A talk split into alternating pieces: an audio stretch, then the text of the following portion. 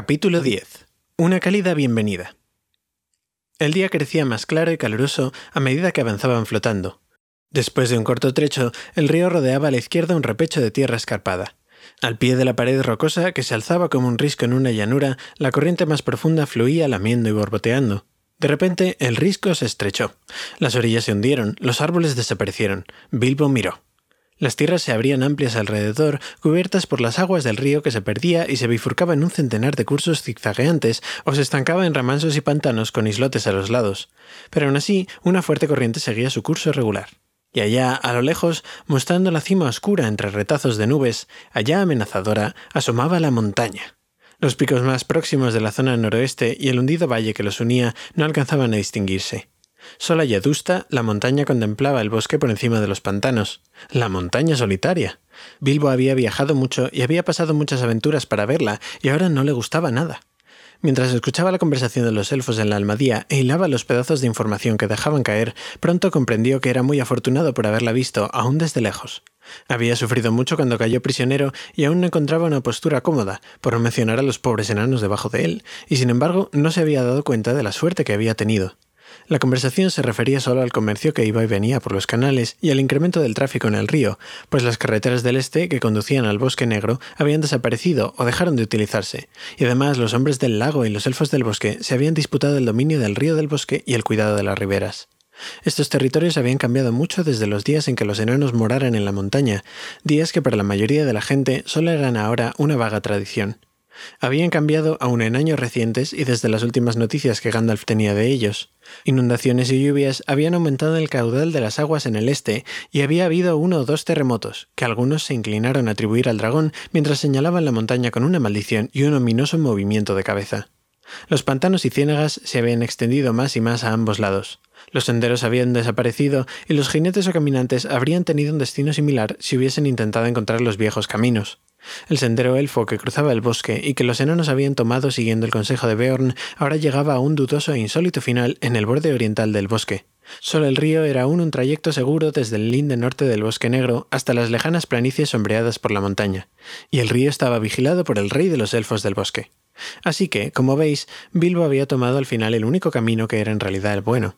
El señor Bolsón habría podido sentirse reconfortado mientras temblaba entre los barriles si hubiese sabido que noticias de todo esto habían llegado a Gandalf allá lejos, preocupándolo de veras y que estaba a punto de acabar otro asunto que no viene a cuento mencionar en este relato y se disponía a regresar en busca de la gente de Thorin.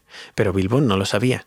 Todo cuanto sabía era que el río parecía seguir y seguir y seguir, y que él tenía hambre y un horroroso resfriado de nariz, y que no le gustaba cómo la montaña parecía fruncir el entrecejo y amenazarlo a medida que se acercaba.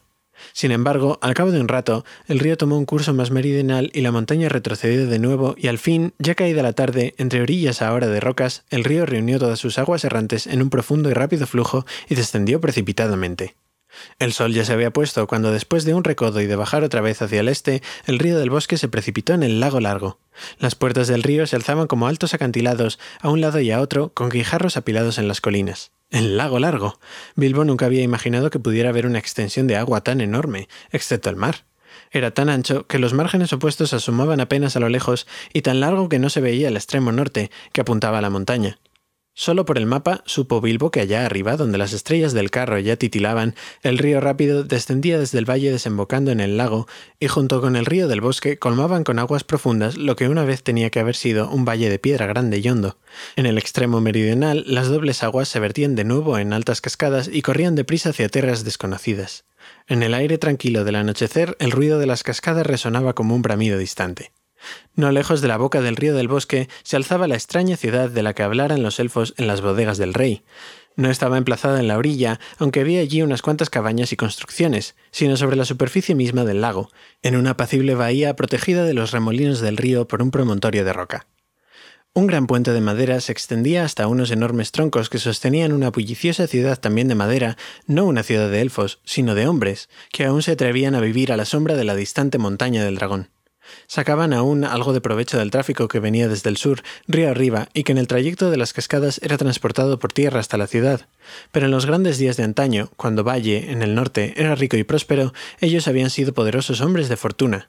Vastas flotas de barcos habían poblado aquellas aguas y algunos llevaban oro y otros guerreros con armaduras, y allí se habían conocido guerras y hazañas que ahora eran solo una leyenda. A lo largo de las orillas podían verse aún los pilotes carcomidos de una ciudad más grande cuando bajaban las aguas durante las sequías. Pero los hombres poco recordaban de todo aquello, aunque algunos todavía cantaban viejas canciones sobre los reyes enanos de la montaña, Thror y Thrain de la raza de Durin, y sobre todo la llegada del dragón y la caída de los señores del valle. Algunos cantaban también que Thror y Thrain volverían un día y que el oro correría en ríos por las compuertas de la montaña y que en todo el país se oirían canciones y risas nuevas. Pero esta agradable leyenda no afectaba mucho los asuntos cotidianos de los hombres. Tan pronto como la almadía de barriles apareció a la vista, unos botes a remo salieron desde los pilotes de la ciudad y unas voces saludaron a los timoneles. Los elfos arrojaron cuerdas y retiraron los remos, y pronto la balsa fue arrastrada fuera de la corriente del río del bosque y luego remolcada bajo el alto repecho rocoso hasta la pequeña bahía de la ciudad del lago. Allí la amarraron no muy lejos de la cabecera del puente. Pronto vendrían hombres del sur y se llevarían algunos de los barriles, y otros los cargarían con mercancías que habían traído para devolverlas río arriba a la morada de los elfos del bosque. Mientras, los barriles quedaron en el agua y los elfos de la Almadía y los barqueros fueron a celebrarlo en la ciudad del lago.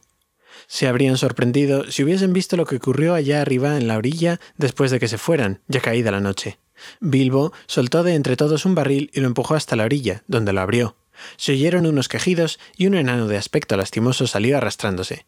Unas pajas húmedas se le habían enredado en la barba enmarañada. Estaba tan dolorido y entumecido, con tantas magulladuras y cardenales, que apenas pudo sostenerse en pie y atravesar a tumbos el agua poco profunda, y siguió lamentándose tendido en la orilla. Tenía una mirada famélica y salvaje, como la de un perro encadenado y olvidado en la perrera toda una semana. Era Thorin, aunque solo podríais reconocerlo por la cadena de oro y por el color del capuchón celeste, ahora sucio y andrajoso, con la borla de plata deslustrada. Tuvo que pasar algún tiempo antes de que volviese a ser amable con el hobbit. Bien, ¿estás vivo o muerto? preguntó Bilbo un tanto malhumorado. Quizás había olvidado que él, por lo menos, había tenido una buena comida más que los enanos y también los brazos y piernas libres, y no hablemos de la mayor ración de aire. ¿Estás todavía preso o libre? Si quieres comida y si quieres continuar con esta estúpida aventura, estoy al fin y al cabo y no mía, mejor será que sacudas los brazos, te frotes las piernas e intentes ayudarme a sacar los demás mientras sea posible. Por supuesto, Thorin entendió la sensatez de estas palabras y luego de unos cuantos quejidos más se incorporó y ayudó al hobbit lo mejor que pudo. En la oscuridad, chapoteando en el agua fría, tuvieron una difícil y muy desagradable tarea tratando de dar con los barriles de los enanos. Dando golpes fuera y llamándolos, solo descubrieron a unos seis enanos capaces de contestar. A estos los desembalaron y ayudaron a alcanzar la orilla, y allí los dejaron sentados o tumbados, quejándose y gruñendo. Estaban tan doloridos, entumecidos y empapados que apenas se daban cuenta de que los habían liberado o de que había razones para que se mostraran agradecidos. Duelin y Balin eran dos de los más desafortunados y no valía la pena pedirles ayuda. Bifor y Bofur estaban menos magullados y más secos, pero permanecían tumbados y no hacían nada. Philly y Kili, sin embargo, que eran jóvenes para un enano y que habían sido mejor embalados, con paja abundante y en toneles pequeños, emergieron casi sonrientes, con alguna que otra magulladura y un entumecimiento que pronto les desapareció. Espero no oler nunca más una manzana, dijo Philly. Mi cuba estaba toda impregnada de ese aroma. No oler ninguna otra cosa que manzanas cuando apenas puedes moverte y estás helado y enfermo de hambre es enloquecedor. Me comería hoy cualquier cosa de todo el ancho mundo durante horas y horas, pero nunca una manzana. Con la voluntariosa ayuda de Philly y Killy, Thorin y Bilbo descubrieron al fin al resto de la compañía y lo sacaron de los barriles. El pobre gordo Bombur parecía dormido o inconsciente. Dori, Nori, Ori, Oin y Gloin habían tragado mucha agua y estaban medio muertos. Tuvieron que transportarlos uno a uno y depositarlos en la orilla. Bien, aquí estamos, dijo Thorin, y supongo que tendremos que agradecerlo a nuestras estrellas y al señor Bolsón. Estoy seguro de que tiene derecho a esperarlo, aunque desearía que hubiese organizado un viaje más cómodo. No obstante, todos a vuestro servicio una vez más, señor Bolsón. Sin duda alguna nos sentiremos debidamente agradecidos cuando hayamos comido y nos recuperemos. ¿Qué hacemos mientras tanto? Yo propondría la ciudad del lago, dijo Bilbo. ¿Qué otra cosa se puede hacer?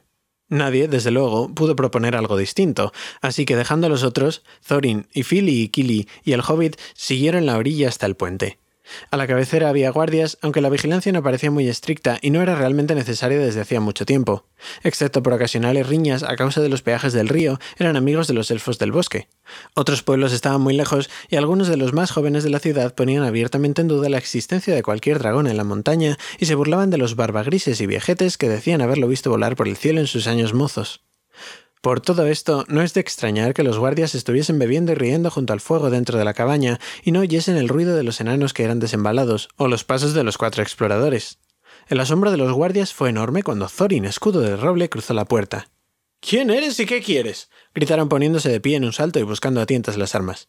Thorin, hijo de Thrain, hijo de Thor, rey bajo la montaña, dijo el enano con voz recia, y realmente parecía un rey, aunque con aquellas rasgadas vestiduras y el mugriento capuchón. El oro le brillaba en el cuello y en la cintura, y tenía ojos oscuros y profundos. He regresado. Deseo ver al gobernador de esta ciudad. Hubo entonces un tremendo alboroto. Algunos de los más necios salieron corriendo como si esperasen que la montaña se convirtiese en oro por la noche y todas las aguas del lago se pusiesen amarillas de un momento a otro. El capitán de la guardia se adelantó. ¿Y quiénes son estos? preguntó señalando a Philly, Kili y Bilbo. Los hijos de la hija de mi padre, respondió Thorin. Philly y Kili de la raza de Durin y el señor Bonson, que ha viajado con nosotros desde el oeste. Si venís en paz, arrojad las armas, dijo el capitán. No tenemos armas, dijo Thorin, y era bastante cierto. Los cuchillos se los habían sacado los elfos del bosque y también la gran espada Orcrist. Bilbo tenía su daga, oculta como siempre, pero no habló. No necesitamos armas. Volvemos por fin a nuestros dominios, como se decía en otro tiempo. No podríamos luchar contra tantos. Llévanos al gobernador. Está en una fiesta, dijo el capitán. Más motivo entonces para que nos lleves a él, estalló Philly, ya impaciente con tanta solemnidad. Estamos agotados y hambrientos después del largo viaje y tenemos camaradas enfermos. Ahora date prisa y no charlemos más o tu señor tendrá algo que decirte. Seguidme entonces, dijo el capitán, y rodeándolos con seis de sus hombres los condujo por el puente, a través de las puertas hasta el mercado de la ciudad. Este era un amplio círculo de agua tranquila, rodeada por altos pilotes sobre los que se levantaban las casas más grandes y por largos muelles de madera con escalones y escalerillas que descendían a la superficie del lago. De una de las casas llegaba el resplandor de muchas luces y el sonido de muchas voces. Cruzaron las puertas y se quedaron parpadeando a la luz, mirando las largas mesas en las que se apretaba la gente. Soy Thorin, hijo de Thror, rey bajo la montaña, y he regresado. gritó Thorin con voz recia desde la puerta antes de que el capitán pudiese hablar. Todos se pusieron en pie de un salto. El gobernador de la ciudad se movió nervioso en la gran silla, pero nadie se levantó con mayor sorpresa que los elfos, sentados al fondo de la sala. Precipitándose hacia la mesa del gobernador, gritaron juntos estos son prisioneros de nuestro rey que han escapado, enanos errantes y vagabundos que ni siquiera pudieron decir nada bueno de sí mismos, y que merodean por los bosques y molestan a nuestra gente. ¿Es eso cierto? Preguntó el gobernador. En realidad esto le parecía más probable que el regreso del rey bajo la montaña, si semejante persona había existido alguna vez. Es cierto que el rey elfo nos hizo prisioneros por error y nos encarceló sin causa alguna cuando regresábamos a nuestro país, respondió Thorin. Mas ni candados ni barrotes pueden impedir el retorno anunciado antaño, y no estamos en los dominios de los elfos del bosque. Hablo al gobernador de la ciudad de los hombres del lago, no a los almadieros del rey. El gobernador titubeó entonces, mirando a unos y a otros. El rey elfo era muy poderoso en aquellas tierras, y el gobernador no deseaba enemistarse con él. Además, no prestaba mucha atención a canciones antiguas, entregado como estaba al comercio y a los peajes, a los cargamentos y al oro, hábitos a los que debía su posición. Otros, sin embargo, pensaban de un modo muy distinto, y el asunto se solucionó rápidamente sin que el gobernador interviniera. Las noticias se habían difundido desde las puertas del palacio por toda la ciudad, como si se tratase de un incendio. La gente gritaba dentro y fuera de la sala. Unos pasos apresurados recorrían los muelles.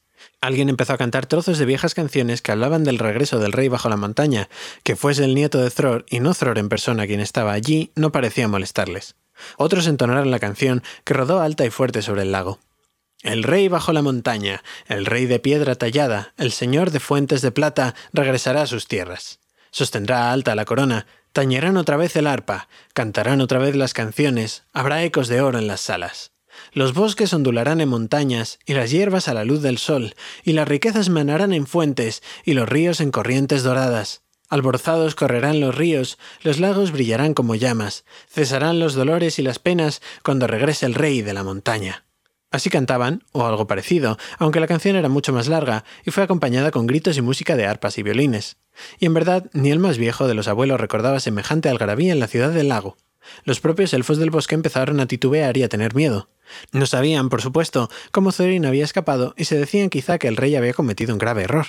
En cuanto al gobernador, comprendió que no podía hacer otra cosa que sumarse a aquel clamor tumultuoso, al menos por el momento, y fingir que aceptaba lo que Thorin decía que era. De modo que lo invitó a sentarse en la silla grande y puso a Phil y a Killy junto a él en sitios de honor.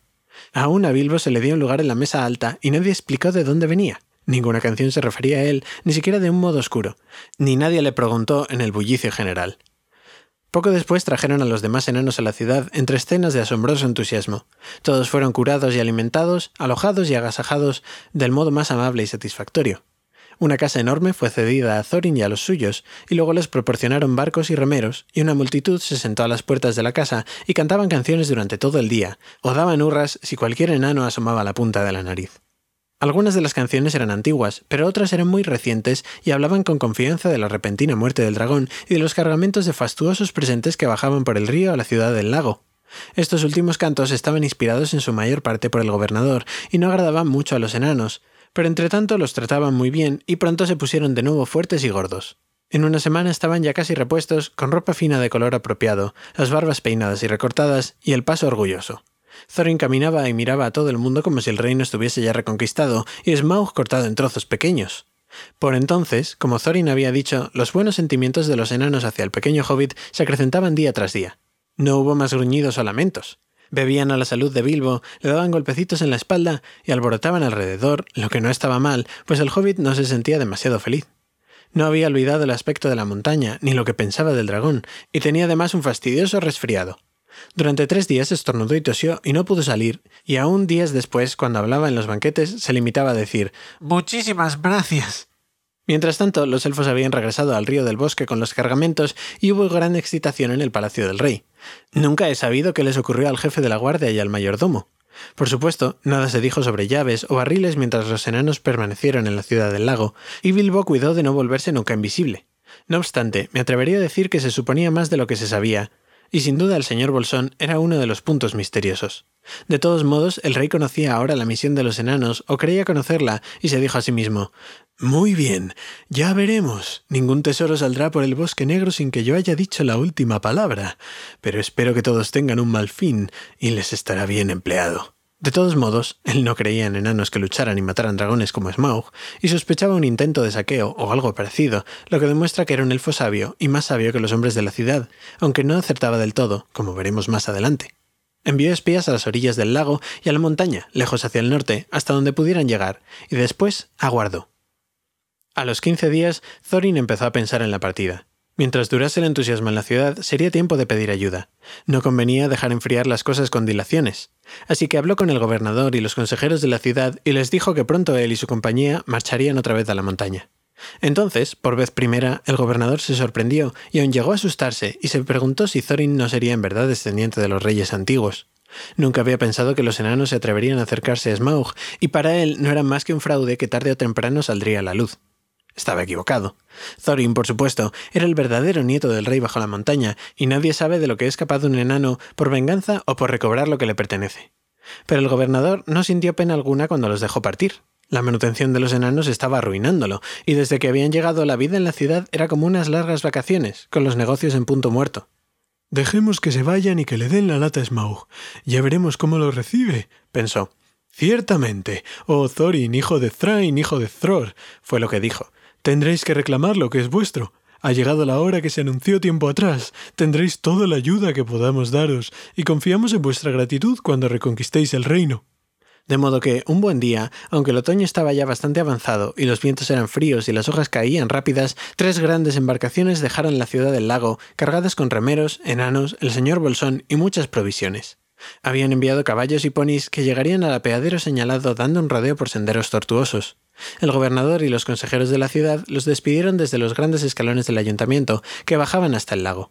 La gente cantaba en las ventanas y en los muelles. Los remos blancos golpearon y se hundieron en el agua, y la compañía partió hacia el norte, río arriba, en la última etapa de un largo viaje. La única persona completamente desdichada era Bilbo. Capítulo 11. En el umbral. Durante dos días enteros remaron aguas arriba y se metieron en el río rápido, y todos pudieron ver entonces la montaña solitaria que se alzaba imponente y amenazadora ante ellos. La corriente era turbulenta e iban despacio. Al término del día tercero, unas millas río arriba se acercaron a la orilla oeste o izquierda y desembarcaron.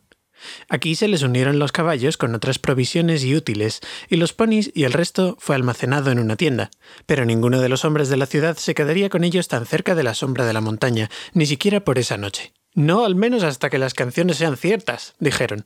Era más fácil creer en el dragón y menos fácil creer en Thorin en marcha por esas tierras salvajes. En verdad, los almacenes no necesitaban guardias, pues aquellas tierras eran desoladas y desiertas. Así, aunque ya caía la noche, la escolta los abandonó, escapando rápidamente río abajo y por los caminos de la orilla. Pasaron una noche fría y solitaria y se sintieron desanimados. Al día siguiente partieron de nuevo. Balin y Bilbo cabalgaban detrás, cada uno llevando un pony con una carga pesada. Los otros iban delante, marchando lentamente, pues no había ninguna senda. Fueron hacia el noroeste, desviándose del río rápido y acercándose más y más a la gran estribación de la montaña, que avanzaba sobre ellos desde el sur. Fue una jornada agotadora, silenciosa y furtiva. No hubo risas, ni canciones, ni sonidos de arpa, y el orgullo y las esperanzas que habían reavivado los corazones mientras entonaban los viejos cantos junto al lago murieron pronto en un fatigado abatimiento. Sabían que estaban aproximándose al final del viaje y que podía ser un final muy espantoso. La tierra alrededor era pelada y árida, aunque en otra época, decía Thorin, había sido hermosa y verde.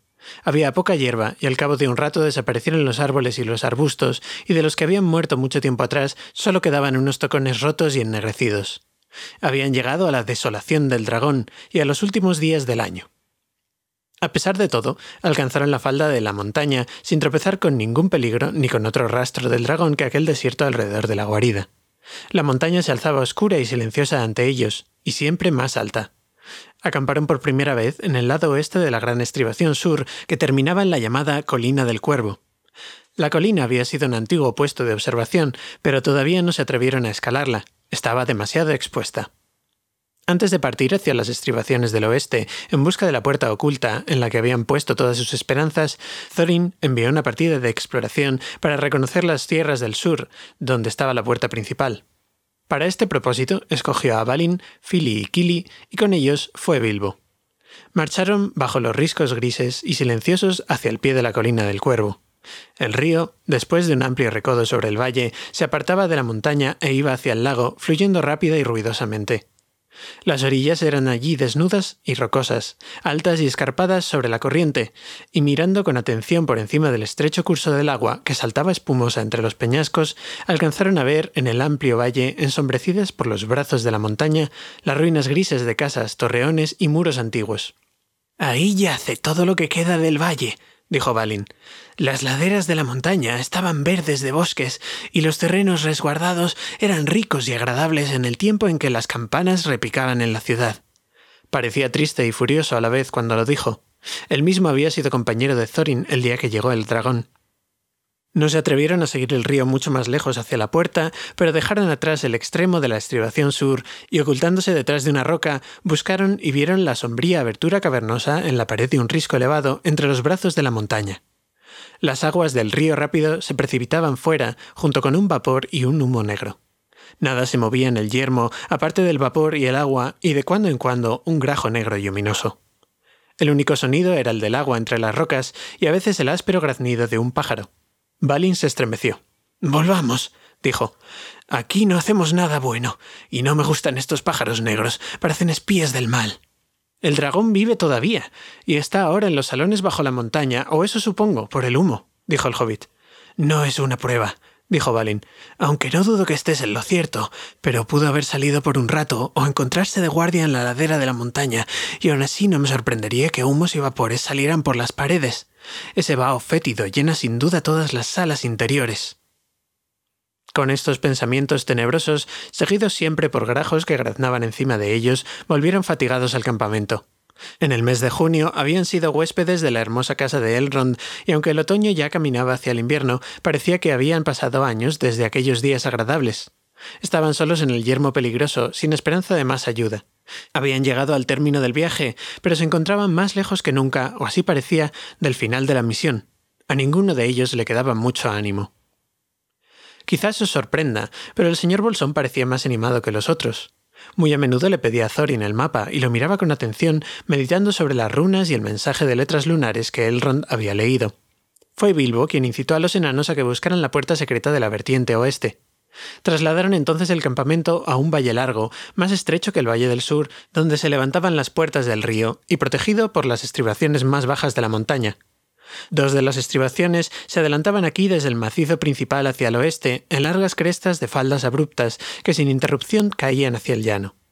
En este lado se veían menos señales de los merodeantes pies del dragón y había alguna hierba para los ponis. Desde el campamento oeste, siempre ensombrecido por el risco y el muro, hasta que el sol empezaba a hundirse en el bosque, salieron día tras día a buscar unos senderos que subiesen por la ladera de la montaña. Si el mapa decía la verdad, en alguna parte de la cima del risco, en la cabeza del valle, tenía que estar la puerta secreta. Día tras día volvían sin éxito al campamento. Pero por fin, de modo inesperado, encontraron lo que buscaban. Philly, Killy y el hobbit volvieron un día valle abajo y gatearon entre las rocas caídas del extremo sur. Cerca del mediodía, arrastrándose detrás de una piedra solitaria que se alzaba como un pilar, Bilbo descubrió unos toscos escalones.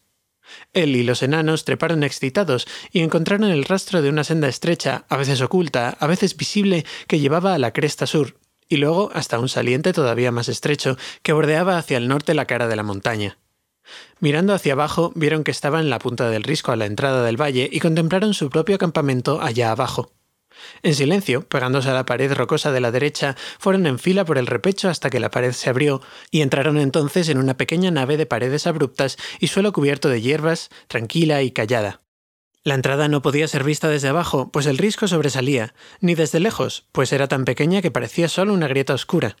No era una cueva y se abría hacia el cielo, pero en el extremo más interior se elevaba una pared desnuda, y la parte inferior, cerca del suelo, era tan lisa y vertical como obra de albañil, pero no se veían ensambladuras ni rendijas. Ni rastros había allí de postes, dinteles o umbrales, ni seña alguna de tranca, pestillo o cerradura. Y sin embargo, no dudaron de que al fin habían encontrado la puerta. La golpearon, la empujaron de mil modos, le imploraron que se moviese, recitaron trozos de encantamientos que abrían entradas secretas, y nunca se movió. Por último, se tendieron exhaustos a descansar sobre la hierba y luego, por la tarde, emprendieron el largo descenso. Esa noche hubo excitación en el campamento del valle. Por la mañana se prepararon a marchar otra vez. Solo Bofur y Bombur quedaron atrás para guardar los ponis y las provisiones que habían traído desde el río. Los otros descendieron al valle y subieron por el sendero descubierto el día anterior, y llegaron así hasta el estrecho borde.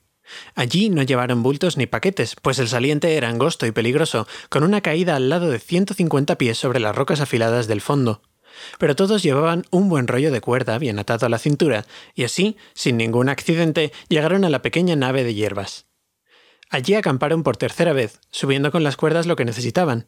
Algunos de los enanos más vigorosos, como Kili, descendieron a veces del mismo modo para intercambiar noticias o para relevar la guardia de abajo, mientras Bofur era izado al campamento.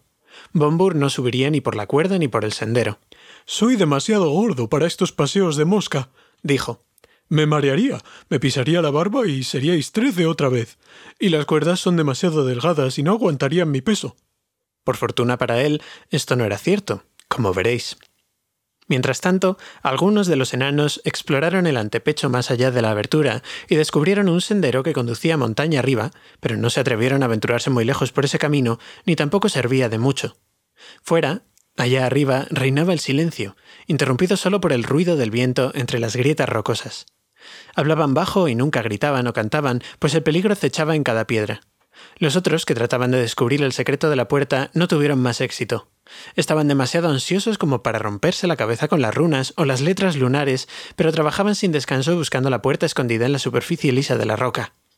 Habían traído de la ciudad del lago picos y herramientas de muchas clases y al principio trataron de utilizarlos. Pero cuando golpearon la piedra, los mangos se hicieron astillas y les sacudieron cruelmente los brazos y las cabezas de acero se rompieron o doblaron como plomo. La minería, como vieron claramente, no era útil contra el encantamiento que había cerrado la puerta, y el ruido resonante los aterrorizó. Bilbo se encontró sentado en el umbral, solo y aburrido. Por supuesto, en realidad no había umbral, pero llamaban así en broma al espacio con hierba entre el muro y la abertura, recordando las palabras de Bilbo en el agujero hobbit durante la tertulia inesperada, hacía tanto tiempo, cuando dijo que él podía sentarse en el umbral hasta que ellos pensasen algo. Y sentarse y pensar fue lo que hicieron, o divagar más y más a la buena aventura, y ponerse cada vez más huraños. Los ánimos se habían levantado un poco con el descubrimiento del sendero, pero ahora los tenían ya por los pies. Sin embargo, ni aun así iban a rendirse y marcharse. El hobbit no estaba mucho más contento que los enanos. No hacía nada y sentado de espaldas a la pared de piedra miraba fijamente por la abertura hacia el poniente. Por encima del risco y las amplias llanuras, hacia la pared del bosque negro y las tierras de más allá, en las que a veces creía ver reflejos de las montañas nubladas, lejanas y pequeñas. Si los enanos le preguntaban qué estaba haciendo, contestaba Dijisteis que sentarme en el umbral y pensar sería mi trabajo, aparte de entrar, así que estoy sentado y pensando. Pero me temo que no pensaba mucho en su tarea, sino en lo que había más allá de la lejanía azul, la tranquila tierra occidental y el agujero hobbit bajo la colina. Una piedra gris yacía en medio de la hierba y él la observaba melancólico o miraba los grandes caracoles. Parecía que les gustaba la nave cerrada con muros de piedra fría y había muchos de gran tamaño que se arrastraban lenta y obstinadamente por los costados. Mañana comienza la última semana de otoño, dijo un día Thorin. Y el invierno viene detrás, dijo Bifur. Y luego otro año, dijo Dolin, y nos crecerán las barbas y colgarán riscos abajo hasta el valle antes de que aquí haya novedades. ¿Qué hace por nosotros el saqueador? Como tiene el anillo y ya tendría que saber manejarlo muy bien, estoy empezando a pensar que podría cruzar la puerta principal y reconocer un poco el terreno. Bilbo oyó esto. Los enanos estaban en las rocas, justo sobre el recinto donde él se sentaba, y vaya, se dijo, de modo que eso es lo que están pensando, ¿no? Siempre soy yo el pobrecito que tiene que sacarlos de dificultades, al menos desde que el mago nos dejó. ¿Qué voy a hacer? Podría haber adivinado que algo espantoso me pasaría al final. No creo que soporte ver otra vez el desgraciado país de Valle, y menos esa puerta que echa vapor. Esa noche se sintió muy triste y apenas durmió. Al día siguiente los enanos se dispersaron en varias direcciones. Algunos estaban entrenando a los ponis allá abajo, otros erraban por la ladera de la montaña. Bilbo pasó todo el día abatido, sentado en la nave de hierba, clavando los ojos en la piedra gris o mirando hacia afuera al oeste, a través de la estrecha abertura. Tenía la rara impresión de que estaba esperando algo. Quizás el mago aparezca hoy de repente, pensaba. Si levantaba la cabeza, alcanzaba a ver el bosque lejano, cuando el sol se inclinó hacia el oeste, hubo un destello amarillo sobre las copas de los árboles, como si la luz se hubiese enredado en las últimas hojas claras. Pronto vio el disco anaranjado del sol que bajaba a la altura de sus ojos. Fue hacia la abertura y allí, sobre el borde de la tierra, había una delgada luna nueva, pálida y tenue. En ese mismo momento oyó el graznido áspero. Detrás, sobre la piedra gris en la hierba, había un zorzal enorme, negro casi como el carbón, el pecho amarillo claro, salpicado de manchas oscuras. Había capturado un caracol y lo golpeaba contra la piedra. De repente, Bilbo entendió. Olvidando todo peligro, se incorporó y llamó a los enanos, gritando y moviéndose. Aquellos que estaban más próximos se acercaron tropezando sobre las rocas y tan rápido como podían a lo largo del antepecho, preguntándose qué demonios pasaba. Los otros gritaron que los izaran con las cuerdas, excepto Bombur, que por supuesto estaba dormido. Bilbo se explicó rápidamente. Todos guardaron silencio, el hobbit de pie junto a la piedra gris y los enanos observando impacientes, meneando las barbas. El sol bajó y bajó, y las esperanzas menguaron. El sol se hundió en un anillo de nubes enrojecidas y desapareció. Los enanos gruñeron, pero Bilbo siguió allí de pie casi sin moverse. La pequeña luna estaba tocando el horizonte. Llegaba el anochecer.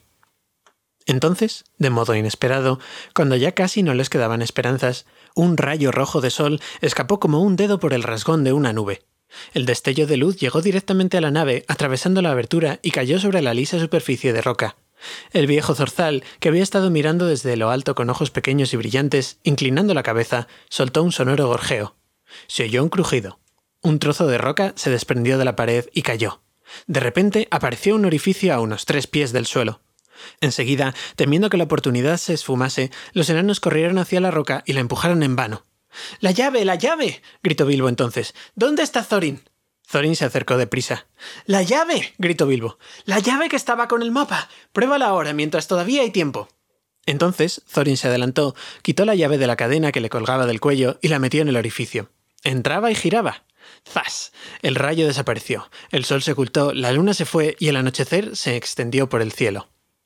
Entonces todos empujaron a la vez y una parte de la pared rocosa cedió lentamente. Unas grietas largas y rectas aparecieron y se ensancharon. Una puerta de tres pies de ancho y cinco de alto asomó poco a poco y sin un sonido se movió hacia adentro. Parecía como si la oscuridad fluyese como un vapor del agujero de la montaña, y una densa negrura en la que nada podía verse se extendió ante la compañía. Una boca que bostezaba y llevaba adentro y abajo. Capítulo 12. Información secreta. Durante un largo rato, los enanos permanecieron inmóviles en la oscuridad ante la puerta y discutieron hasta que al final Thorin habló. Ha llegado el momento de que nuestro estimado señor Bolsón, que ha probado ser un buen compañero en nuestro largo camino y un hobbit de coraje y recursos muy superiores a su talla, y si se me permite decirlo, con una buena suerte que excede mucho la ración común, ha llegado el momento, digo, de que lleve a cabo el servicio para el que fue incluido en la compañía. Ha llegado el momento de que el señor Bolsón gane su recompensa. Estáis familiarizados con el estilo de Thorin en las ocasiones importantes, de modo que no os daré otras muestras, aunque continuó así durante un tiempo.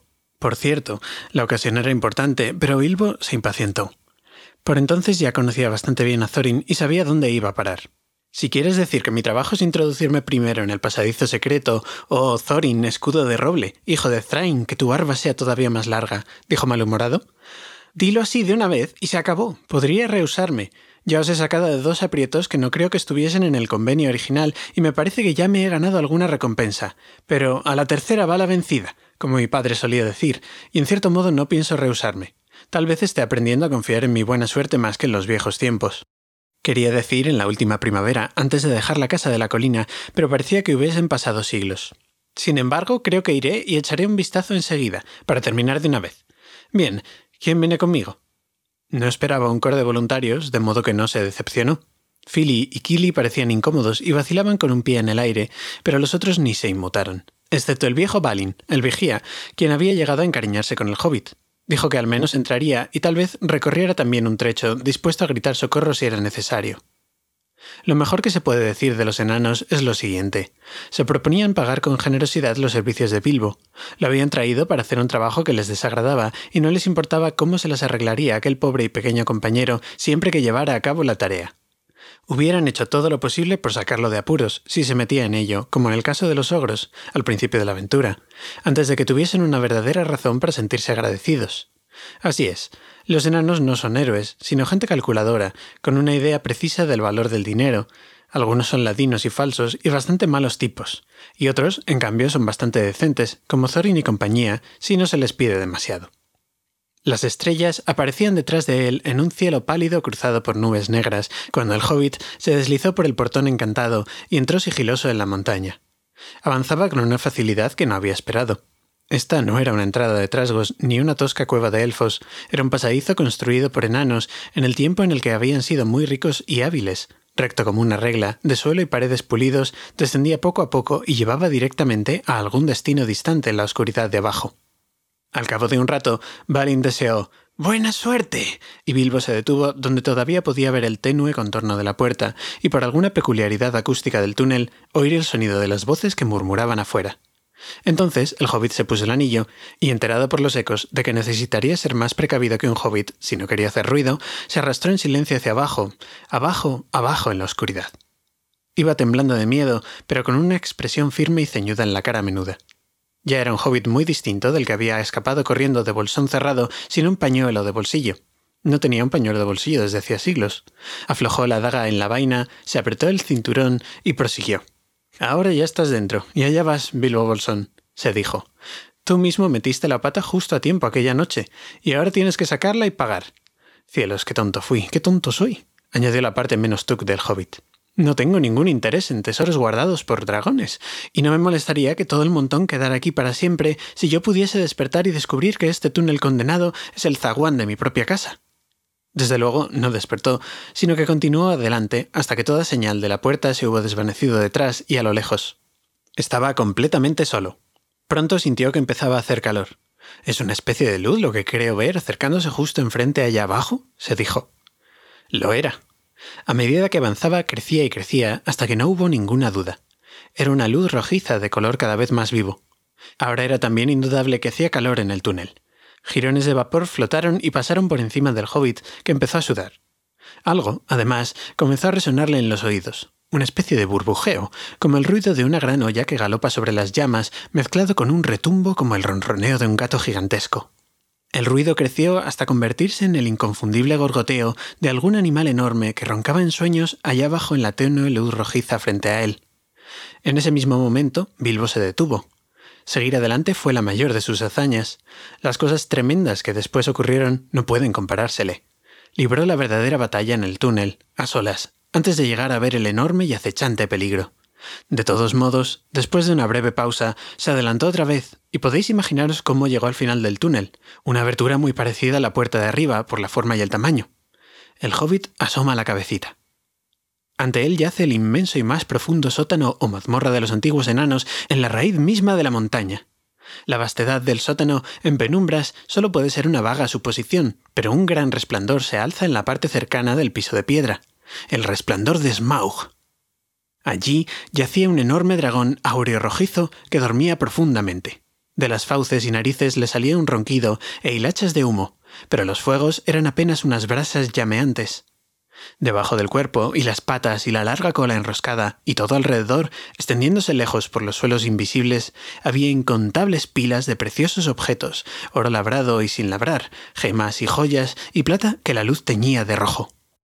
Smaug yacía con las alas plegadas como un inmenso murciélago, medio vuelto de costado, de modo que el hobbit alcanzaba a verle la parte inferior y el vientre largo y pálido incrustado con gemas y fragmentos de oro de tanto estar acostado en ese lecho valioso.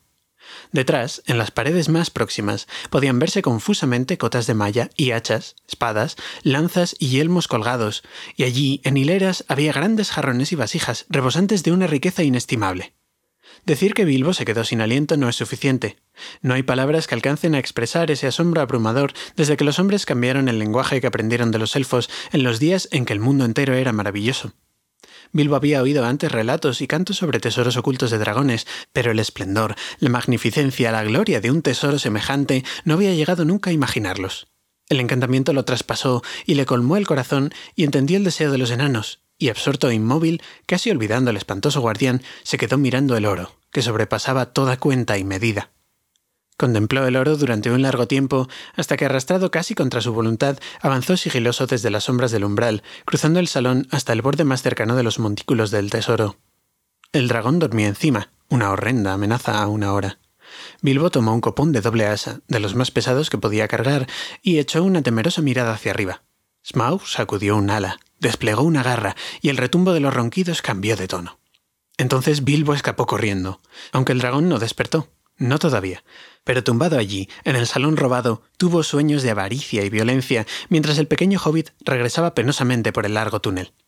El corazón le saltaba en el pecho y un temblor más febril que el del descenso le atacaba las piernas, pero no soltaba el copón, y su principal pensamiento era Lo hice, y esto les demostrará quién soy. Ya lo creo. Más un tendero que un saqueador. Bien, no volverán a mencionarlo. Y tampoco lo mencionó él. Balin estaba encantado de volver a ver al hobbit y sentía una alegría que era también asombro. Abrazó a Bilbo y lo llevó fuera, al aire libre. Era medianoche y las nubes habían cubierto las estrellas, pero Bilbo continuaba con los ojos cerrados, boqueando y reanimándose con el aire fresco, casi sin darse cuenta de la excitación de los enanos y de cómo lo alababan y le palmeaban la espalda y se ponían a su servicio, ellos y todas las familias de los enanos y las generaciones venideras. Los enanos aún se pasaban el copón de mano en mano y charlaban animados de la recuperación del tesoro, cuando de repente algo retumbó en el interior de la montaña, como si un antiguo volcán se hubiese decidido a entrar otra vez en erupción. Detrás de ellos, la puerta se movió acercándose y una piedra la bloqueó impidiendo que se cerrara, pero desde las lejanas profundidades y por el largo túnel subían unos horribles ecos de bramidos y de un andar pesado que estremecía el suelo. Ante eso, los enanos olvidaron su dicha y las seguras jactancias de momentos antes y se encogieron aterrorizados. Smaug era todavía alguien que convenía recordar. No es nada bueno no tener en cuenta a un dragón vivo, sobre todo si habita cerca. Es posible que los dragones no saquen provecho a todas las riquezas que guardan, pero en general las conocen hasta la última onza, sobre todo después de una larga posesión, y Smaug no era diferente. Había pasado de un sueño intranquilo, en el que un guerrero, insignificante del todo en tamaño, pero provisto de una afilada espada y de gran valor, actuaba de un modo muy poco agradable, a uno ligero, y al fin se espabiló por completo. Había un hálito extraño en la cueva. ¿Podría ser una corriente que venía del pequeño agujero? Nunca se había sentido muy contento con él, aunque era muy reducido, y ahora lo miraba feroz y receloso, preguntándose por qué no lo habría tapado. En los últimos días creía haber oído los ecos indistintos de unos golpes allá arriba. Se movió y estiró el cuello hacia adelante, husmeando. Entonces notó que faltaba el copón. Ladrones, fuego, muerte, nada semejante le había ocurrido desde que llegara por primera vez a la montaña. La ira del dragón era indescriptible, esa ira que solo se ve en la gente rica que no alcanza a disfrutar de todo lo que tiene y que de pronto pierde algo que ha guardado durante mucho tiempo, pero que nunca ha utilizado o necesitado. Smaug vomitaba fuego, el salón humeaba, las raíces de la montaña se estremecían. Golpeó en vano la cabeza contra el pequeño agujero y enroscando el cuerpo, rugiendo como un trueno subterráneo, se precipitó fuera de la guarida profunda, cruzó las grandes puertas y entró en los vastos pasadizos de la montaña palacio y fue arriba, hacia la puerta principal. Buscar por toda la montaña hasta atrapar al ladrón y despedazarlo y pisotearlo era el único pensamiento de Smaug. Salió por la puerta. Las aguas se alzaron en un vapor siseante y fiero, y él se elevó ardiendo en el aire y se posó en la cima de la montaña envuelto en un fuego rojo y verde. Los enanos oyeron el sonido terrible de las alas del dragón y se acurrucaron contra los muros de la terraza cubiertos de hierba, ocultándose detrás de los peñascos, esperando de alguna manera escapar a aquellos ojos terroríficos. Habrían muerto todos si no fuese por Bilbo, una vez más. Rápido, rápido, rápido, jadeó. La puerta, el túnel. Aquí no estamos seguros. Los enanos reaccionaron y ya estaban a punto de arrastrarse al interior del túnel cuando Bifur dio un grito. ¡Mis primos! Bifur y Bombur. Los hemos olvidado. Están allá abajo en el valle. Los matará. Y también a nuestros ponis y lo perderemos todo. se lamentaron los demás. Nada podemos hacer. Tonterías, dijo Thorin, recobrando su dignidad. No podemos abandonarlos. Entrad, señor Bolsón y Balin, y vosotros dos, Philly y Kili. El dragón no nos atrapará a todos. Ahora vosotros los demás, ¿dónde están las cuerdas? Deprisa. Estos fueron tal vez los momentos más difíciles por los que habían tenido que pasar. Los horribles estruendos de la cólera de Smaug resonaban arriba en las distantes cavidades de piedra. En cualquier momento podría bajar envuelto en llamas o volar girando en círculo y descubrirlos allí, al borde del despeñadero, tirando desaforados de las cuerdas. Arriba llegó Bofur y todo estaba en calma. Arriba llegó Bombur, resoplando y sin aliento mientras las cuerdas crujían, y aún todo continuaba en calma. Arriba llegaron herramientas y fardos con provisiones, y entonces una amenaza se cernió sobre ellos. Se oyó un zumbido chirriante. Una luz rojiza tocó las crestas de las rocas. El dragón se acercaba. Apenas tuvieron tiempo para correr de regreso al túnel, arrastrando y tirando de los fardos, cuando Smaug apareció como un rayo desde el norte, lamiendo con fuego las laderas de la montaña, batiendo las grandes alas en el aire que rugía como un huracán. El aliento arrasó la hierba ante la puerta y alcanzó la grieta por donde habían entrado a esconderse, y los chamuscó. Unos fuegos crepitantes se elevaban saltando y las sombras de las piedras negras danzaban en torno. Entonces, mientras el dragón pasaba otra vez volando, cayó la oscuridad. Los ponis chillaron de terror, rompiendo las cuerdas y escaparon al galope. El dragón dio media vuelta, corrió tras ellos y desapareció. Este será el final de nuestras pobres bestias, dijo Thorin. Nada que Smaug haya visto puede escapársele. Aquí estamos y aquí tendremos que estar, a menos que a alguien se le ocurra volver a pie hasta el río, y con Smaug al acecho. No era un pensamiento agradable. Se arrastraron túnel abajo estremeciéndose, aunque hacía calor y el aire era pesado, y allí esperaron que el alba pálida se coló por la rendija de la puerta. Durante toda la tarde pudieron oír una y otra vez el creciente fragor del dragón que volaba y pasaba junto a ellos y se perdía dando vueltas y vueltas a la montaña, buscándolos en las laderas. Los ponis y los restos del campamento le hicieron suponer que unos hombres habían venido del río y el lago, escalando la ladera de la montaña desde el valle, pero la puerta resistió la inquisitiva mirada, y la pequeña nave de paredes altas contuvo las llamas más feroces. Largo tiempo llevaba ya al acecho, sin ningún resultado, cuando el alba enfrió la cólera de Smaug, que regresó al lecho dorado para dormir y reponer fuerzas. No olvidaría ni perdonaría el robo, ni aunque mil años lo convirtiesen en una piedra humeante, él seguiría esperando. Despacio y en silencio, se arrastró de vuelta a la guarida y cerró a medias los ojos. Cuando llegó la mañana, el terror de los enanos disminuyó. Entendieron que peligros de esta índole eran inevitables con semejante guardián y que por ahora no servía de nada abandonar la búsqueda. Pero tampoco podían escapar, como Thorin había apuntado. Los ponis estaban muertos o perdidos, y Bilbo y los enanos tendrían que esperar a que Smaug dejara de vigilarlos antes de que se atrevieran a recorrer a pie el largo camino. Por fortuna, conservaban buena parte de las provisiones que aún podían durarles un tiempo. Discutieron largamente sobre el próximo paso, pero no encontraron un modo de deshacerse de Smaug, que siempre había sido el punto débil de todos los planes, como Bilbo se adelantó a señalar. Luego, como ocurre con las gentes que no saben qué hacer ni qué decir, empezaron a quejarse del hobbit, culpándolo por lo que en un principio tanto les había agradado, apoderarse de una copa y despertar tan pronto la cólera de Smaug. ¿Qué otra cosa se supone que ha de hacer un saqueador? les preguntó Bilbo enfadado. A mí no me encomendaron matar dragones, lo que es trabajo de guerreros, sino robar el tesoro. Hice hasta ahora lo que creía mejor. ¿Acaso pensabais que regresaría trotando con el botín de Thror a mis espaldas? Si vais a quejaros, creo que tengo derecho a dar mi opinión. Tendríais que haber traído 500 saqueadores, y no uno. Estoy seguro de que esto honra a vuestro abuelo, pero recordad que nunca me hablasteis con claridad de las dimensiones del tesoro. Necesitaría centenares de años para subirlo todo hasta aquí, aunque yo fuese 50 veces más grande y Smaug tan inofensivo como un conejo. Por supuesto, los enanos se disculparon. Entonces, ¿qué nos propones, señor Bolsón? preguntó Thorin cortésmente. Por el momento no se me ocurre nada, si te refieres a trasladar el tesoro. Para eso, como es obvio, necesitamos que la suerte cambie y que podamos deshacernos de Smaug. Deshacerse de dragones es algo que no está para nada en mi línea, pero trataré de pensarlo lo mejor que pueda. Personalmente no tengo ninguna esperanza y desearía estar de vuelta en casa y a salvo. Deja eso por el momento. ¿Qué haremos ahora? Mm, bien, si realmente quieres mi consejo, te diré que no tenemos nada que hacer excepto quedarnos donde estamos. Seguro que durante el día podremos arrastrarnos fuera y tomar aire fresco sin ningún peligro. Quizá pronto sea posible elegir a uno o dos para que regresen al depósito junto al río y traigan más víveres. Pero entre tanto, y por la noche, todos tienen que quedarse bien metidos en el túnel. Bien, os haré una proposición. Tengo aquí mi anillo, y descenderé este mismo mediodía, pues a esa hora Smaug estará echando una siesta, y quizás ocurra algo. Todo gusano tiene su punto débil, como solía decir mi padre, aunque estoy seguro de que nunca llegó a comprobarlo él mismo. Por supuesto, los enanos aceptaron enseguida la proposición, y habían llegado a respetar al pequeño Bilbo. Ahora se había convertido en el verdadero líder de la aventura. Empezaba a tener ideas y planes propios. Cuando llegó el mediodía, se preparó para otra expedición al interior de la montaña.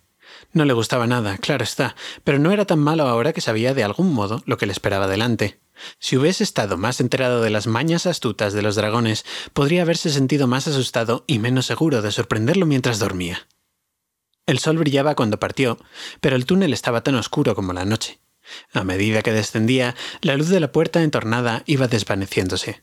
Tan silenciosa era la marcha de Bilbo que el humo arrastrado por una brisa apenas hubiera podido aventajarlo, y empezaba a sentirse un poco orgulloso de sí mismo mientras se acercaba a la puerta inferior. Lo único que se veía era un resplandor muy tenue. El viejo esmajo está cansado y dormido, pensó. No puede verme y no me oirá. Ánimo, Bilbo. Había olvidado el sentido del olfato de los dragones, o quizá nadie se lo había dicho antes. Un detalle que también conviene tener en cuenta es que puede dormir con un ojo entornado si tiene algún recelo. En realidad, Smaug parecía profundamente dormido, casi muerto y apagado, con un ronquido que era apenas unas bocanadas de vapor invisible, cuando Bilbo se asomó otra vez desde la entrada. Estaba a punto de dar un paso hacia el salón cuando alcanzó a ver un repentino rayo rojo, débil y penetrante, que venía de la caída ceja izquierda de Smaug. Solo se hacía el dormido, vigilaba la entrada del túnel. Bilbo dio un rápido paso hacia atrás y bendijo la suerte de haberse puesto el anillo.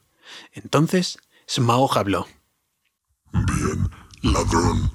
Te huelo y te siento. Oigo cómo respiras.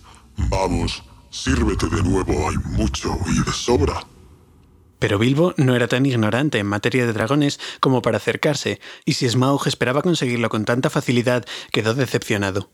No, gracias, oh Smaug el tremendo, replicó el hobbit. No vine a buscar presentes, solo deseaba echarte un vistazo y ver si eras tan grande como en los cuentos. Yo no lo creía. ¿Lo crees ahora? dijo el dragón un tanto halagado, pero escéptico. En verdad, canciones y relatos quedan del todo cortos frente a la realidad. Oh, Smaug, la más importante, la más grande de las calamidades, replicó Bilbo. Tienes buenos modales para ser un ladrón y un mentiroso, dijo el dragón. Pareces familiarizado con mi nombre, pero no creo haberte olido antes. ¿Quién eres y de dónde vienes, si puedo preguntar? Puedes, ya lo creo. Vengo de debajo de la colina, y por debajo de las colinas y sobre las colinas me condujeron los senderos. Y por el aire, yo soy el que camina sin ser visto. Eso puedo creerlo, dijo Smaug. Pero no me parece que te llamen así comúnmente. Yo soy el descubre indicios, el cortatelarañas, la mosca de aguijón. Fui elegido por el número de la suerte. Hermosos títulos. Se mofó el dragón. Pero los números de la suerte no siempre la traen. Yo soy el que entierra a sus amigos vivos y los ahoga y los saca vivos otra vez de las aguas. Yo vengo de una bolsa cerrada, pero no he estado dentro de ninguna bolsa. Estos últimos ya no me suenan tan verosímiles. Se burló Smaug. Yo soy el amigo de los osos y el invitado de las águilas. Yo soy el ganador del anillo y el portafortuna. Y yo soy el jinete del barril. prosiguió Bilbo, comenzando a entusiasmarse con sus acertijos. Eso está mejor, dijo Smaug. Pero no dejes que tu imaginación se desboque junto contigo.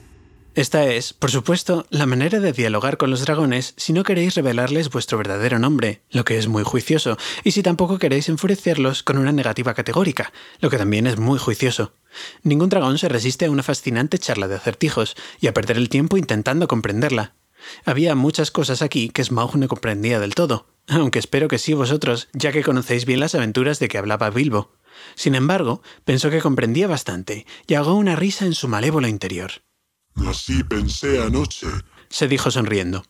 Hombres del lago, algún plan asqueroso de esos miserables comerciantes de cubas, los hombres del lago, o yo soy una lagartija. No he bajado por ese camino durante siglos y siglos, pero pronto remediaré ese error. Muy bien, oh jinete del barril, dijo en voz alta. Tal vez tu pony se llamaba barril, y tal vez no, aunque era bastante grueso. Puedes caminar sin que te vean, mas no caminaste todo el camino. Permíteme decir que anoche me comí seis ponis y que pronto atraparé y me comeré a todos los demás. A cambio de esa excelente comida, te daré un pequeño consejo, solo por tu bien. No hagas más tratos con enanos mientras puedas evitarlo. ¿Enanos? dijo Bilbo fingiendo sorpresa. No me hables, dijo Smaug. Conozco el olor y el sabor de los enanos mejor que nadie. No me digas que me puedo comer un pony cabalgado por un enano y no darme cuenta. Irás de mal en peor con semejantes amigos, ladrón jinete del barril. No me importa si vuelves y se lo dices a todos ellos de mi parte. Pero no le dijo a Bilbo que había un olor desconcertante que no alcanzaba a reconocer, el olor de Hobbit. Supongo que conseguiste un buen precio por aquella copa anoche, ¿no? Continuó. Vamos, lo conseguiste, ¿no? ¿Nada de nada? Mm, bien, así son ellos. Y supongo que se quedaron fuera escondidos y que tu tarea es hacer los trabajos peligrosos y llevarte lo que puedas mientras yo miro. Y todo para ellos. ¿Y tendrás una parte equitativa? No lo creas. Considérate afortunado si sales con vida. Bilbo empezaba ahora a sentirse realmente incómodo. Cada vez que el ojo errante de Smaug, que lo buscaba en las sombras, relampagueaba atravesándolo, se estremecía de pies a cabeza y sentía el inexplicable deseo de echar a correr y mostrarse tal cual era y decir toda la verdad a Smaug. En realidad corría el grave peligro de caer bajo el hechizo del dragón, pero juntó coraje y habló otra vez. No lo sabes todo, oh Smaug el poderoso le dijo. No solo el oro nos trajo aquí. ¿Admites el nos? Río Smaug. ¿Por qué no dices nos los catorce? Y asunto concluido, señor número de la suerte. Me complace oír que tenías otros asuntos aquí, además de mi oro. En ese caso, quizá no pierdas del todo el tiempo. No sé si pensaste que aunque pudieses robar el oro poco a poco, en unos 100 años o algo así, no podrías llevarlo muy lejos. Y que no te sería de mucha utilidad en la ladera de la montaña, ni de mucha utilidad en el bosque. Bendita sea, ¿nunca has pensado en el botín? Una catorceava parte o algo parecido fueron los términos, ¿eh? Pero, ¿qué hay acerca de la entrega? ¿Qué acerca del acarreo? ¿Qué acerca de guardias armados y peajes? Y Smaug rió con fuerza. Tenía un corazón astuto y malvado, y sabía que estas conjeturas no estaban mal encaminadas, aunque sospechaba que los hombres del lago estaban detrás de todos los planes y que la mayor parte del botín iría a parar a la ciudad junto a la ribera, la tierra que cuando él era joven se había llamado Esgaroth. Apenas me creeréis, pero el pobre Bilbo estaba de veras muy desconcertado. Hasta entonces todos sus pensamientos y energías se habían concentrado en alcanzar la montaña y encontrar la puerta. Nunca se había molestado en preguntarse cómo trasladarían el tesoro, y menos cómo llevaría la parte que pudiera corresponderle por todo el camino de vuelta a Bolsón cerrado bajo la colina. Una fea sospecha se le apareció ahora en la mente. ¿Habían olvidado los enanos también este punto importante o habían estado riéndose de él con disimulo todo el tiempo? La charla de un dragón causa este efecto en la gente de poca experiencia. Bilbo, desde luego, no tenía que haber bajado la guardia, pero la personalidad de Smaug era en verdad irresistible. Puedo asegurarte, le dijo, tratando de mantenerse firme y leal a sus amigos, que el oro fue solo una ocurrencia tardía. Vinimos sobre la colina y bajo la colina, en la ola y en el viento, por venganza. Seguro que entiendes, oh Smaug el acaudalado invalorable, que con tu éxito te has ganado encarnizados enemigos. Entonces sí que Smaug rió de veras. Un devastador sonido que arrojó a Bilbo al suelo, mientras allá arriba en el túnel los enanos se acurrucaron agrupándose y se imaginaron que el hobbit había tenido un súbito y desagradable fin. ¡Venganza! bufó, y la luz de sus ojos iluminó el salón desde el suelo hasta el techo como un relámpago escarlata. ¡Venganza! El rey bajo la montaña ha muerto. ¿Y dónde están los descendientes que se atrevan a buscar venganza? Girion, señor de Valle, ha muerto, y yo me he comido a su gente como un lobo entre ovejas. ¿Y dónde están los hijos de sus hijos que se atrevan a acercarse? Yo mato donde quiero, y nadie se atreve a resistir. Yo acabé con los guerreros de antaño, y hoy no hay nadie en el mundo como yo. Entonces era joven y tierno. Ahora soy viejo y fuerte, Fuerte, fuerte ladrón de las sombras. Gritó relamiéndose. Mi armadura es como diez escudos, mis dientes son espadas, mis garras lanzas, mi cola un rayo, mis alas un huracán y mi aliento muerte.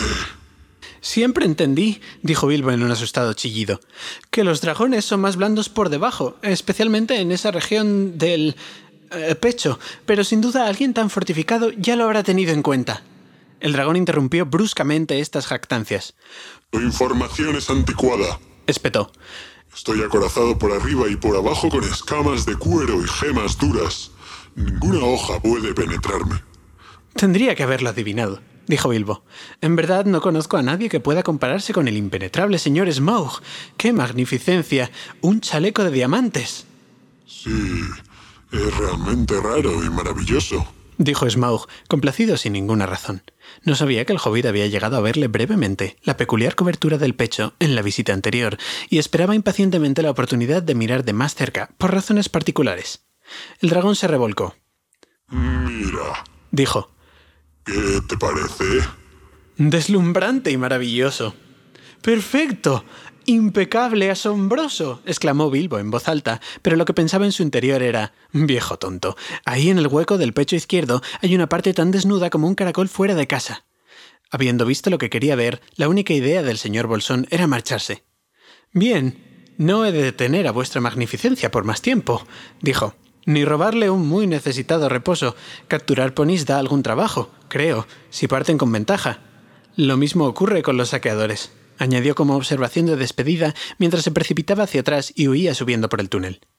Fue un desafortunado comentario, pues el dragón escupió unas llamas terribles detrás de Bilbo, y aunque él corría pendiente arriba, no se había alejado tanto como para sentirse salvo antes de que Smaug lanzara el cráneo horroroso contra la entrada del túnel. Por fortuna, no pudo meter toda la cabeza y las mandíbulas, pero las narices echaron fuego y vapor detrás del hobbit, que casi fue vencido, y avanzó a ciegas, tropezando y con gran dolor y miedo. Se había sentido bastante complacido consigo mismo después de la astuta conversación con Smaug, pero el error del final le había devuelto bruscamente la sensatez. Nunca te rías de dragones vivos, Bilbo imbécil, se dijo, y esto se convertiría en uno de sus dichos favoritos en el futuro y se transformaría en un proverbio. Todavía no terminaste esta aventura, agregó, y esto fue bastante cierto también. La tarde se cambiaba en noche cuando salió otra vez y trastabilló y cayó desmayado en el umbral. Los enanos lo reanimaron y le curaron las quemaduras lo mejor que pudieron, pero pasó mucho tiempo antes de que los pelos de la nuca y los talones le creciesen de nuevo, pues el fuego del dragón los había rizado y chamuscado hasta dejarle la piel completamente desnuda. Entretanto, los enanos trataron de levantarle el ánimo. Querían que Bilbo les contara enseguida lo que había ocurrido, y en especial querían saber por qué el dragón había hecho aquel ruido tan espantoso, y cómo Bilbo había escapado. Pero el hobbit estaba preocupado e incómodo y les costó sacarle unas pocas palabras. Pensándolo ahora, lamentaba haberle dicho al dragón algunas cosas y no tenía ganas de repetirlas. El viejo zorzal estaba posado en una roca próxima, inclinando la cabeza, escuchando todo lo que hablaban. Lo que pasó entonces muestra el mal humor de Bilbo. Recogió una piedra y se la arrojó al zorzal. El pájaro leteó, haciéndose a un lado, y volvió a posarse. Maldito pájaro, dijo Bilbo enojado. Creo que está escuchando, y no me gusta nada ese aspecto que tiene. Déjalo en paz, dijo Thorin. Los zorzales son buenos y amistosos. Este es un pájaro realmente muy viejo, y tal vez el último de la antigua estirpe que acostumbraba a vivir en esta región, dóciles en las manos de mi padre y mi abuelo. Era una longeva y mágica raza, y quizás este sea uno de los que vivía aquí entonces hace un par de cientos de años o más. Algunos hombres de valle entendían el lenguaje de estos pájaros y los mandaban como mensajeros a los hombres del lago y a otras partes. Bien, tendrá nuevas que llevar a la ciudad del lago entonces, si es eso lo que pretende, dijo Bilbo, aunque supongo que allí no queda nadie que se preocupe por el lenguaje de los zorzales. Pero, ¿qué ha sucedido? gritaron los enanos. Vamos, no interrumpas la historia. De modo que Bilbo les contó lo que pudo recordar y confesó que tenía la desagradable impresión de que el dragón había adivinado demasiado bien todos los acertijos sobre los campamentos y los ponis. Estoy seguro de que sabe de dónde venimos y que nos ayudaron en la ciudad del lago, y tengo el hondo presentimiento de que podría ir muy pronto en esa dirección. Desearía no haber hablado nunca del jinete del barril. En estos lugares, aún un conejo ciego pensaría en los hombres del lago. Bueno, bueno, ya no puede enmendarse, y es difícil no cometer un desliz cuando hablas con un dragón, o así he oído decir, lo consoló Balin. Yo pienso que lo hiciste muy bien, y de todos modos has descubierto algo muy útil, y has vuelto vivo, y esto es más de lo que puede contar la mayoría de quienes hablaron con gentes como Smaug.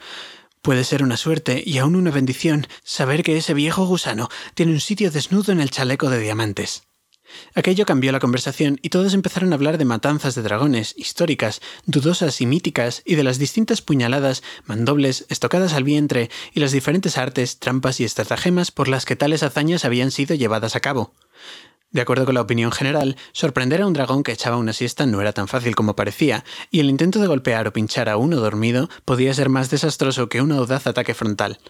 Mientras ellos hablaban, el zorzal no dejaba de escuchar hasta que por último, cuando asomaron las primeras estrellas, desplegó en silencio las alas y se alejó volando. Y mientras hablaban y las sombras crecían, Bilbo se sentía cada vez más desdichado e inquieto por lo que podía ocurrir. Por fin los interrumpió. Sé que aquí no estamos seguros, dijo, y no veo razón para quedarnos. El dragón ha marchitado todo lo que era verde y agradable, y además ha llegado la noche y hace frío. Pero siento en los huesos que este sitio será atacado otra vez. Smaug sabe cómo bajé hasta el salón y descubrirá dónde termina el túnel. Destruirá toda esta ladera si es necesario para impedir que entremos, y si las piedras nos aplastan, más le gustará. Estás muy siniestro, señor Bolsón, dijo Thorin. ¿Por qué Smaug no ha bloqueado entonces el extremo de abajo si tanto quiere tenernos fuera? No lo ha hecho, o lo habríamos oído. No sé, no sé. Porque al principio quiso probar de atraerme de nuevo, supongo, y ahora quizá espera porque antes quiere concluir la cacería de la noche, o porque no quiere estropear el dormitorio, si puede evitarlo. Pero preferiría que no discutiéramos. Smaug puede aparecer ahora en cualquier momento y nuestra única esperanza es meternos en el túnel y luego cerrar bien la puerta. Parecía tan serio que los enanos hicieron al fin lo que decía, aunque se demoraron en cerrar la puerta. Les parecía un plan desesperado, pues nadie sabía si podrían abrirla desde dentro o cómo, y la idea de quedar encerrados en un sitio cuya única salida cruzaba la guarida del dragón no les gustaba mucho. Además, todo parecía en calma, tanto fuera como abajo en el túnel. De modo que se quedaron sentados dentro un largo rato, no muy lejos de la puerta entornada, y continuaron hablando. La conversación pasó entonces a comentar las malvadas palabras del dragón acerca de los enanos. Bilbo deseaba no haberlos escuchado jamás, o al menos estar seguro de que los enanos eran de verdad honestos cuando decían que no habían pensado nunca en lo que ocurriría luego de haber obtenido el tesoro. Sabíamos que sería una aventura desesperada, dijo Thorin, y lo sabemos todavía. Y pienso también que cuando hayamos ganado habrá tiempo de resolver el problema. En cuanto a lo que es tuyo, señor Bolsón, te aseguro que te estamos más que agradecidos y que escogerás tu propia catorceava parte tan pronto como haya algo que dividir. Lo lamento si estás preocupado acerca del transporte, y admito que las dificultades son grandes. Las tierras no se han vuelto menos salvajes con el paso del tiempo, más bien lo contrario. Pero haremos lo que podamos por ti y cargaremos con parte del costo cuando llegue el momento. Créeme o no, como quieras. De esto, la conversación pasó al gran tesoro escondido y a las cosas que Thorin y Balin recordaban. Se preguntaron si estarían todavía intactas allí abajo en el salón, las lanzas que habían sido hechas para los ejércitos del rey Bladorthin, muerto tiempo atrás, cada una con una moarra forjada tres veces, y astas con ingeniosas incrustaciones de oro y que nunca habían sido entregadas o pagadas. Escudos hechos para guerreros fallecidos hacía tiempo, la gran copa de oro de Thror, de dos asas, martillada y labrada con pájaros y flores de ojos y pétalos enjollados, cotas impenetrables de malla, de oro y plata, el collar de Girion, señor del valle, de quinientas esmeraldas verdes como la hierba que hizo engarzar para la investidura del hijo mayor en una cota de anillos eslabonados que nunca se había hecho antes, pues estaba trabajada en plata pura con el poder y la fuerza del triple acero. Pero lo más hermoso era la gran gema blanca encontrada por los enanos bajo las raíces de la montaña, el corazón de la montaña, la piedra del arca de Thrain. La piedra del arca, la piedra del arca, la piedra del arca, susurró Thorin en la oscuridad, medio soñando con el mentón sobre las rodillas. Era como un globo de mil facetas. Brillaba como la plata al resplandor del fuego, como el agua al sol, como la nieve bajo las estrellas, como la lluvia sobre la luna. Pero el deseo encantado del tesoro ya no animaba a Bilbo. A lo largo de la charla apenas había prestado atención. Era el que estaba más cerca de la puerta, con un oído vuelto a cualquier comienzo de sonido fuera, y el otro atento a los ecos que pudieran resonar por encima del murmullo de los enanos, a cualquier rumor de un movimiento en los abismos. La oscuridad se hizo más profunda, y Bilbo se sentía cada vez más intranquilo. Cerrad la puerta, le rogó. El miedo al dragón me estremece hasta los tuétanos. Me gusta mucho menos este silencio que el tumulto de la noche pasada. Cerrad la puerta antes de que sea demasiado tarde. Algo en la voz de Bilbo hizo que los enanos se sintieran incómodos. Lentamente, Thorin se sacudió los sueños de encima y luego se incorporó y apartó de un puntapié la piedra que calzaba la puerta. Enseguida todos empujaron y la puerta se cerró con un crujido y un golpe. Ninguna traza de cerradura era visible, ahora en el costado de la piedra. Estaban encerrados en la montaña. Y ni un instante demasiado pronto. Apenas habían marchado un trecho, túnel abajo, cuando un impacto sacudió la ladera de la montaña con un estruendo de arietes de roble enarbolados por gigantes. La roca retumbó, las paredes se rajaron y unas piedras cayeron sobre ellos desde el techo. Lo que habría ocurrido si la puerta hubiese estado abierta no quiero ni pensarlo. Huyeron más allá, túnel abajo, contentos de estar todavía con vida, mientras detrás y fuera oían los rugidos y truenos de la furia de Smaug. Estaba quebrando rocas, aplastando paredes y precipicios con los azotes de la cola enorme, hasta que el terreno encumbrado del campamento, la hierba quemada, la piedra del zorzal, las paredes cubiertas de caracoles, la repisa estrecha, desaparecieron con todo lo demás en un revoltijo de pedazos rotos, y una avalancha de piedras astilladas cayó del acantilado al valle. Smaug había dejado su guarida pisando con cuidado, remontando el vuelo en silencio, y luego había flotado, pesado y lento en la oscuridad como un grajo monstruoso, bajando con el viento hacia el oeste de la montaña, esperando atrapar desprevenida a cualquier cosa que estuviera por allí, y espiar además la salida del pasadizo que el ladrón había utilizado. En ese mismo momento estalló en cólera, pues no pudo encontrar a nadie, ni vio nada, ni siquiera donde sospechaba que tenía que estar la salida. Después de haberse desahogado, se sintió mejor y pensó convencido que no sería molestado de nuevo desde ese lugar. Mientras tanto, tenía que tomarse otra venganza. ¡Jinete del barril! Bufó. Tus pies vinieron de la orilla del agua y sin ninguna duda viajaste río arriba. No conozco tu olor, mas si no eres uno de esos hombres del lago, ellos te ayudaron al menos. Me verán y recordarán entonces quién es el verdadero rey bajo la montaña. Se elevó en llamas y partió lejos al sur, hacia el río rápido.